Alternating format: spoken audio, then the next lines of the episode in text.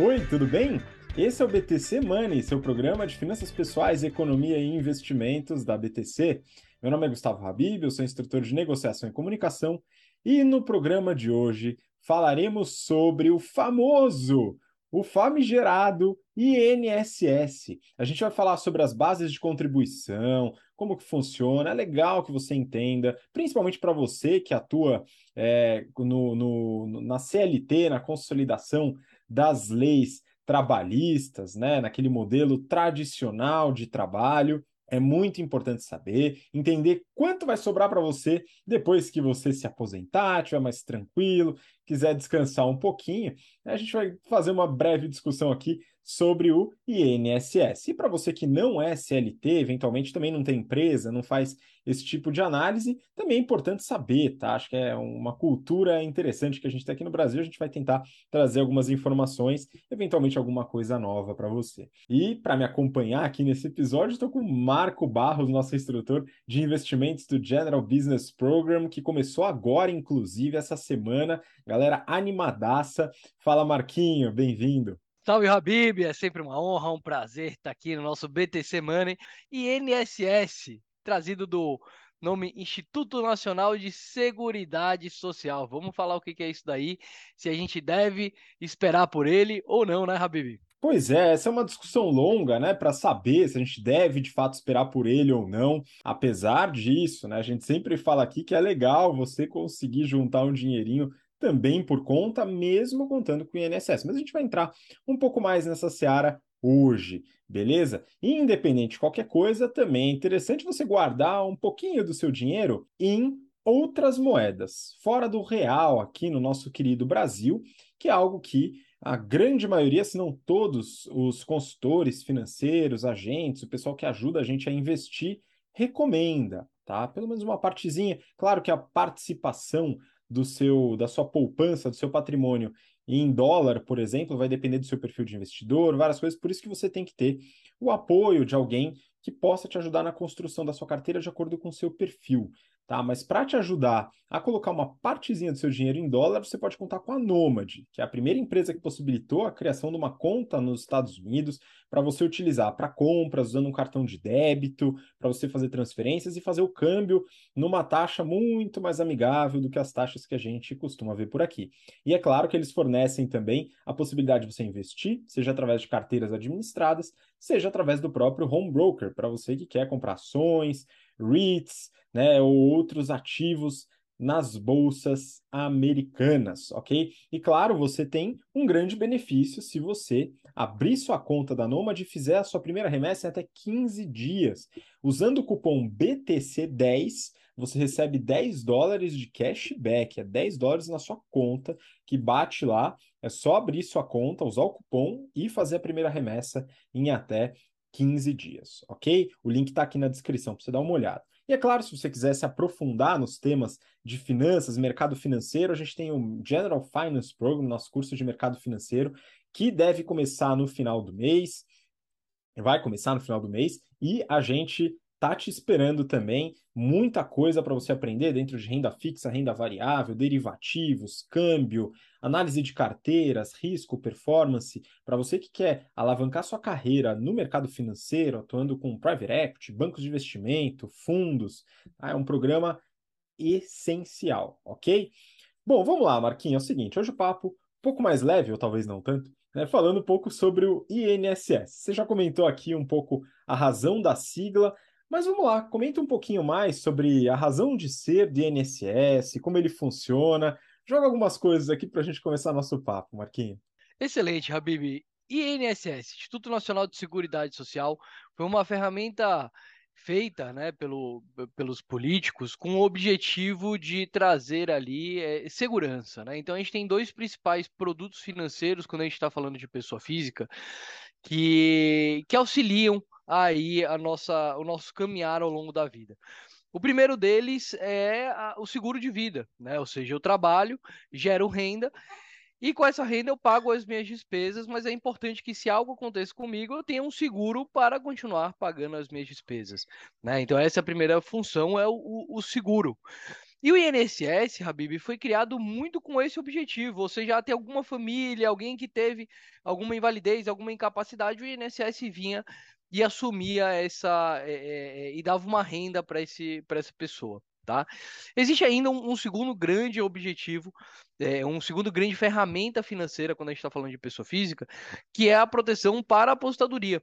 Né? Então, hoje aqui no Brasil, a gente tem as previdências privadas, né, criadas a partir do, dos anos 90, início dos anos 2000, cujo objetivo é, ao longo da sua vida, você, além de guardar, além de gastar né, com o seu dia a dia, você vai guardando um pouquinho. Esse pouquinho guardado todo mês, ao longo de anos e anos, ele fica rendendo, rendendo, rendendo. E aí, quando você se aposenta, no sentido de parar de trabalhar, no sentido de, de ter condições de viver somente com aquilo que você foi juntando ao longo da sua vida. Perfeito? Então, essas são as duas é, é, é, principais ferramentas financeiras que a gente precisa como pessoa física, tá? como, como ser humano. E o INSS, ele nasceu com o objetivo de ser seguro. Né? Então, um Instituto Nacional de Seguridade Social, ou seja, ah, fiquei incapacitado, fiquei doente, eu vou lá nesse órgão do governo e ele me dá uma, uma, uma, uma renda todo mês. Óbvio, que, que para isso existe contribuições obrigatórias, né? Contribuição obrigatória é ótimo, mas é isso, né? Você tem que pagar ali o imposto, o que a SLT sabe, todo mês chega, já chega na conta sem o, o, o preço do INSS. Até aí tudo tranquilo, tá, Habib? O grande problema é que com o passar dos anos, as pessoas iam ficando mais velhas e não tinham se preparado para tal da previdência, né? Não tinham se preparado para para poder viver na terceira idade. E o FGTS, né, que é o, o, outra é, é, política estatal, também não garantia ali 100% da necessidade das pessoas mais idosas. E aí o INSS, Habibi, começou a entrar também como com a ideia de auxiliar as pessoas na terceira idade. Né? Então hoje o INSS ele é uma ferramenta é, universal aqui para o brasileiro, tá? E, e ela ajuda não só quando a pessoa tem algum tipo de, de interrupção da capacidade de gerar renda antes da apostadoria, então ah, é, fiquei doente, ah, é, é, tive um acidente, se você contribui com o INSS, CLT, você tem direito a esse seguro. Mas principalmente, hoje aqui no Brasil, o INSS é muito lembrado pela aposentadoria. Ou seja, chegou tal idade, você tem direito a receber esse tal desse INSS. É um direito nosso. Muito bom, mas para isso temos que contribuir, na é verdade. Ele pode ser análogo aí a uma previdência, um fundo de investimento de certa forma, forçado quando você está em determinado regime de trabalho. E acho que é importante salientar quem contribui para o INSS. Ah, como é que eu sei se eu contribuo para o INSS? Você contribui para o INSS se você está em uma dessas três categorias, ok?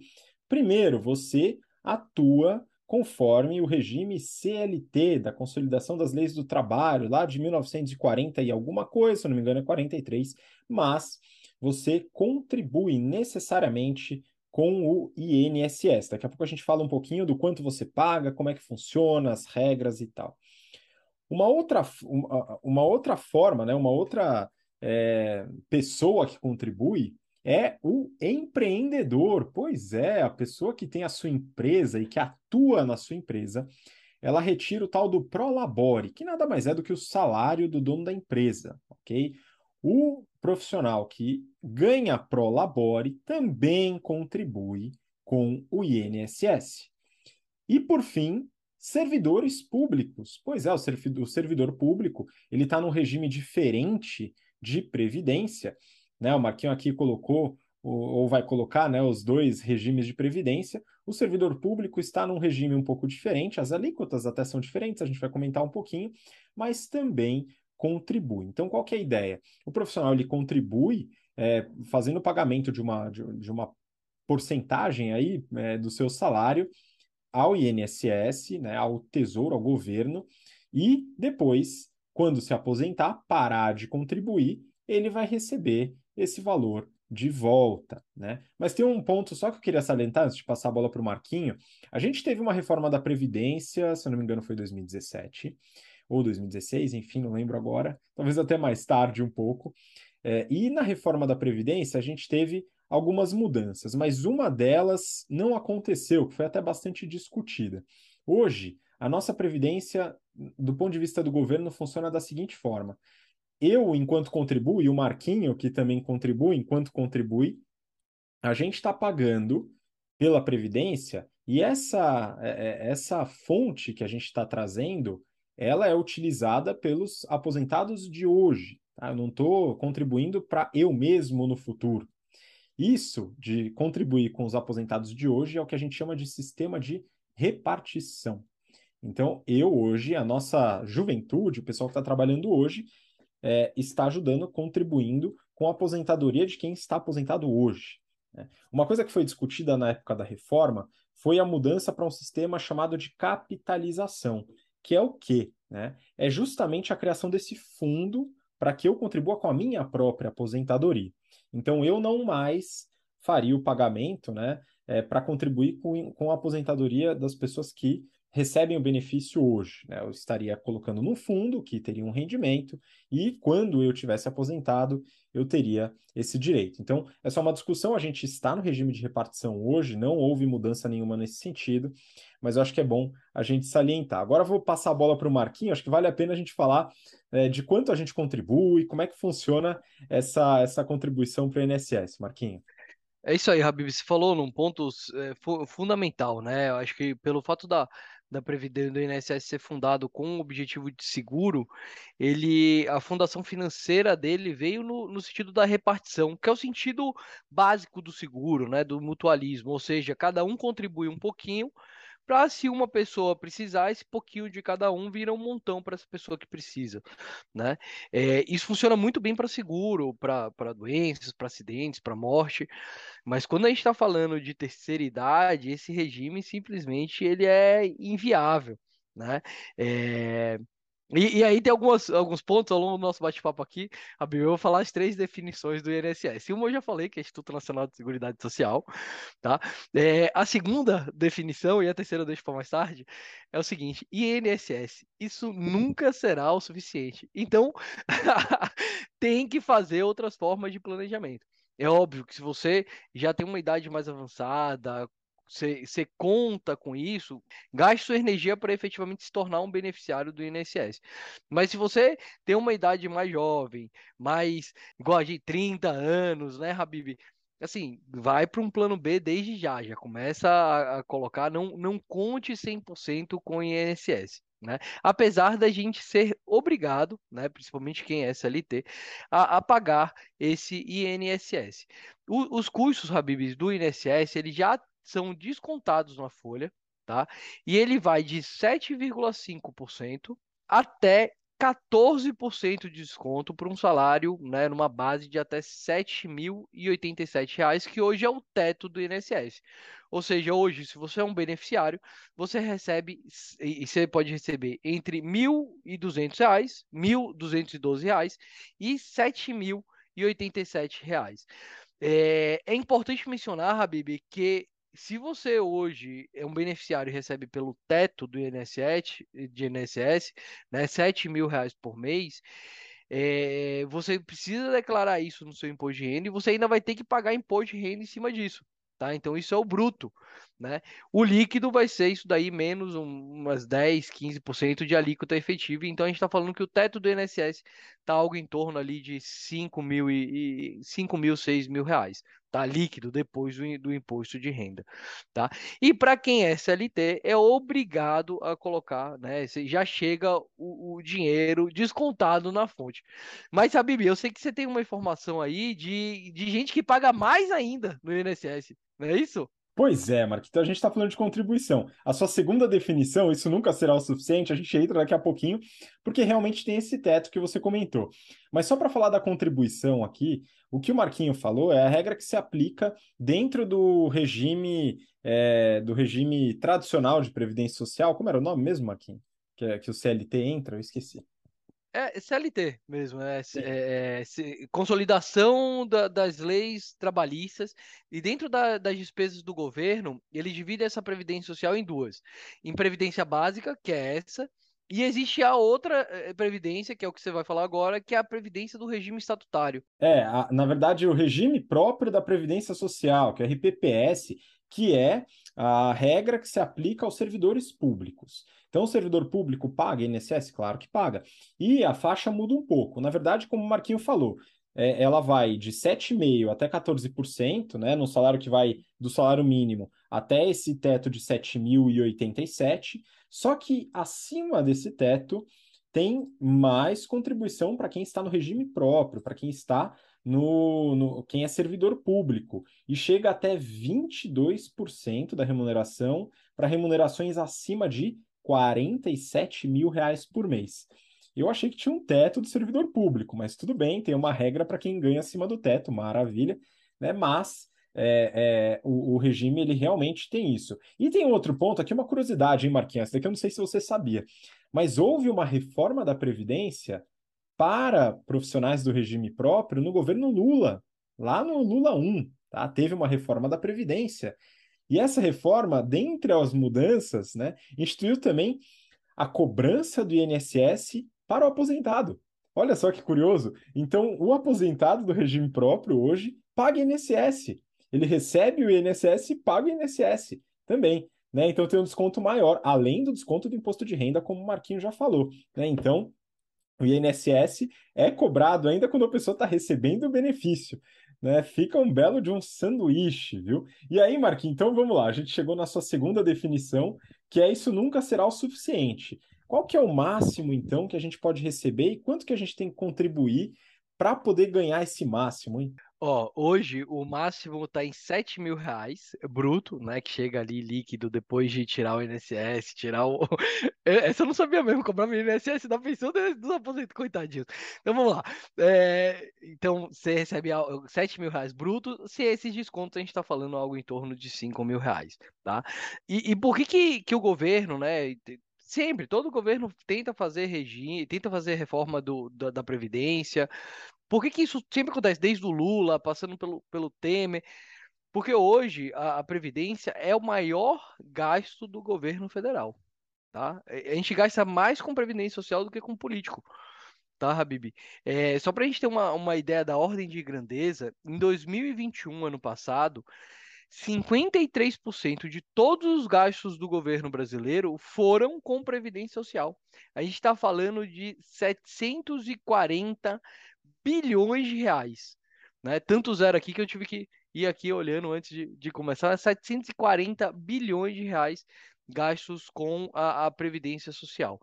E aí a gente tem um grande ponto que você trouxe para a gente no começo do bate-papo, que hoje não existe um fundo né, na qual tira-se a, a, grana desse fundo para pagar essas pensões, né? Hoje todo o dinheiro que é arrecadado é utilizado com os atuais pensionistas. E digo mais, Abib, existe um déficit. Se você for olhar só a previdência social, existe um déficit grande entre o total arrecadado e o, o, total distribuído. A última vez que eu olhei esse, esse déficit em 2020, ele estava em algo em torno de 200 bi de real.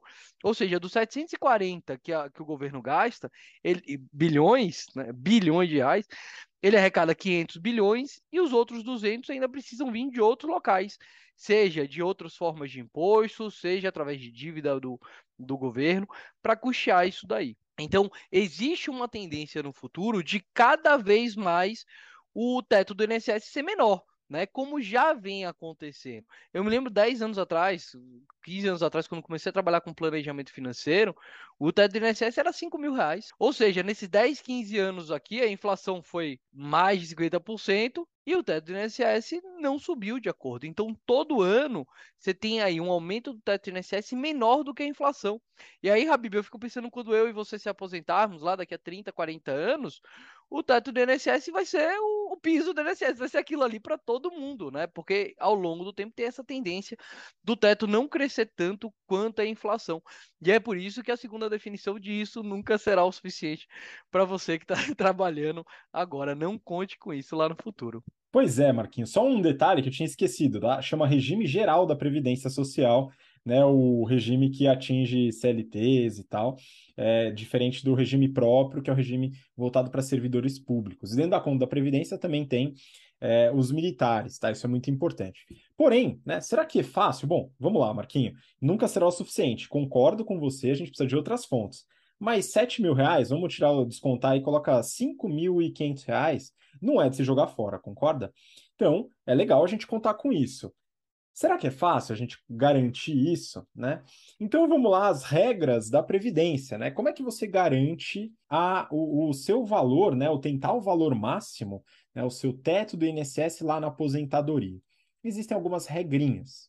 A primeira é o, o tempo de contribuição. E essa regra hoje está em 35 anos de trabalho para homens e 30 para mulheres. Tá? Essa é a regra. Mas tem também a idade mínima. A idade mínima estipulada está em 65 anos para homens e 60 para mulheres. E não é só isso. Para você garantir o teto do INSS, você precisa. O teto para sua contribuição, né? Porque se você ganha 5 mil reais para sempre, você não vai receber 7 lá no futuro. Você vai ganhar o máximo relacionado ao que você contribuiu. Porém, o tempo de contribuição não é só o necessário, tá? Você precisa da soma. Então tem a continha, né? Você tem que somar o tempo de contribuição com a idade, e aí você tem um mínimo, né? Quando a gente fala, por exemplo, de mulheres, o mínimo é 90 para quem se aposenta agora em 2023. A partir de 2027, 94 anos que é o somatório do tempo de contribuição e da idade. E para homens, isso é 104 anos. Então, você, para garantir esse máximo, vamos supor, para você garantir que você vai receber R$ 7.080, é, nos valores do futuro, tá? A gente não vai fazer nenhum grande cálculo aqui de, de dinheiro no tempo, mas qual que seria a ideia, né? Você trabalhar por 35 anos, sendo homem, ter 65 anos, dá mais uns 4 aninhos de lambuja então pode trabalhar 39 anos, e aí sim você é, consegue se aposentar com R$ 7.080, contribuindo com esse valor na sua aposentadoria. Tá? Então, é isso. Não é tão simples assim. Né? Você tem que só trabalhar. É o jeito, né, Marquinhos? É isso aí, Habib. E sem contar que isso muda todo ano, né? Eu me lembro lá, quando, quando mudou, a primeira vez que eu comecei a, a acompanhar isso, aí era 55 anos, e aí tava para mudar, e aí Cara, e o pessoal que tava para mudar ficou desesperado, falou: não, caramba, preciso me aposentar agora, e sei lá o que, não, mas eu espero mais três anos e eu me aposento com 80%, ou me aposento agora e tal. É, isso muda sempre, né? Então a gente tem que ficar bastante é, de olho nisso. E não contar, imagina, 104 anos. Tem uma brincadeira, a Bibi, que eu fazia, inclusive, quando a gente discutia esse tema, né? Que falava assim, pô, as, as meninas é, se aposentam antes, né? Cadê a equidade de gênero? Nisso aí. Até porque as meninas elas vivem mais, né? Então elas recebem mais. Mas era só uma brincadeira, só para descontrair, né? É, e aí eu posso falar a terceira definição do INSS, Habib? Pode, com certeza, manda bala. Qual que é a terceira definição do INSS?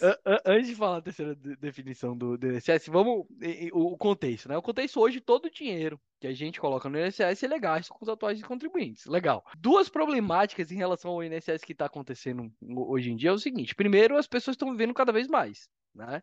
Ou seja, as pessoas estão vivendo até os 80, 90, 100 anos, e quanto mais você vive, se você é beneficiário do INSS, mais você recebe. Primeira problemática. Segunda problemática, está nascendo cada vez menos gente, Habib, para sustentar isso daí.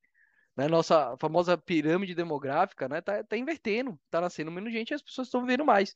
Menos gente contribuindo e mais gente é, recebendo esse, é, esse, esse benefício. E aí entra com a terceira definição do INSS, que quem me contou ela foi Fernanda Minervini, head de treinamento lá de seguros da XP. Ela falou o seguinte, Marquinho, INSS é isso nunca será seu. Nem conte com isso. A grande realidade é que já não é nosso, né? Todo o dinheiro que eu gasto com o INSS, ele é automaticamente dado lá pro meu avô, né? E, e, e tudo bem. Mas será que eu quero lá no futuro contar que o meu filho, o meu neto vai ser obrigado a pagar o INSS para eu ter esse, esse valor. Enfim, hoje eu pago porque eu sou obrigado, sai direto lá da folha. E se lá no futuro tiver direito, obviamente eu, eu, eu, eu vou requerer esse dinheiro, né? Mas definitivamente minha, minha grande recomendação é, se você pode, não conte com isso, né, isso nunca será seu. Muito bom. Pois é, acho que é importante a gente entender as regras, dado que é uma contribuição obrigatória, né, para a grande maioria dos, da, da, das formas de trabalho. E a gente precisa entender, né, como que isso vai ajudar, até para saber, Marquinhos, acho que é um planejamento que a gente pode fazer também, o quanto que a gente precisa adicionar a essa futura aposentadoria para poder ter um descanso razoável, porque aqui, né, para a gente fechar um pouco, é, é muito comum, principalmente no Brasil, os aposentados terem uma redução na qualidade de vida na aposentadoria. E isso não é muito desejável, né, pessoal? Quando você está já mais cansado, querendo realmente, já fez, já contribuiu para a sociedade, né? Vale a pena pegar um pouquinho de volta e você tem uma queda forte no seu estilo de vida, no seu conforto. Isso acontece muito. As pessoas na, na idade mais avançada terem que ir para uma casa mais simples, né, terem que reduzir formas de consumo, mudar hábitos alimentares, etc. Por quê? Porque aquilo que elas recebem na aposentadoria é muito menos do que aquilo que elas receberam ao longo do trabalho. Então, é muito importante que a gente consiga complementar a aposentadoria do INSS com outras formas de poupança, né? Que a gente falou sobre investimento, poupança, o ato de poupar, não o produto poupança. Tá? Então, acho que é muito importante, né, Marquinho? Porque isso realmente acontece. Você, enfim, trabalha né, com, com seguros e com planejamento financeiro, acho que você deve acompanhar um pouco dessa angústia, né? Com certeza, né? Você está lá a vida inteira contribuindo, achando que, que vai ficar tudo bem, e aí chega lá no, no futuro, você já sem a capacidade de gerar renda, sem essa energia que a gente tem quando jovem, né? Quer, quer usufruir disso daí, aí acaba é, se deparando com, com regras que, que às vezes você não sabia, né? Então é muito importante estar tá, tá ligado, entender como é que funciona e se planejar no sentido de, de alinhar as expectativas com a realidade. Né? Então, pô, a soma aqui é 104 anos. Beleza, essa é a expectativa. Vou ter que trabalhar até os 70.